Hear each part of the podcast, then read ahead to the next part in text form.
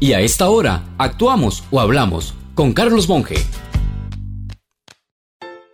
¿Se dieron cuenta de que el chiquillo al que regañamos en la casa por estar siempre con ese celular se volvió el director tecnológico de la familia? Que el concepto de reunión se vino abajo porque antes eso significaba juntar gente en un lugar, servir café y probablemente otras cosas relacionadas, como pensar en el parqueo, el tamaño del salón, en fin.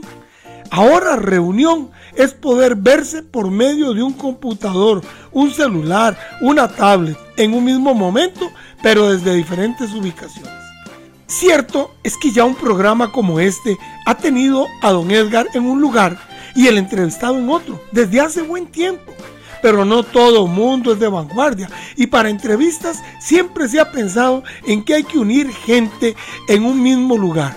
Bueno, se vino un cambio repentino y vimos que la cercanía no la hace el aspecto físico, que se hace por disposición mental. Comprobamos que recibir una clase, aportar en una reunión y hasta una consulta médica se puede hacer por medios electrónicos. Eso lo veíamos en las películas del espacio. Jamás pensar que lo tendríamos en el día a día. Como eso no va a retroceder, ni modo, avance usted. Para una consulta gratis, envíenos un WhatsApp 7114-0157. Carlos Monge te presentó Actuamos o Hablamos.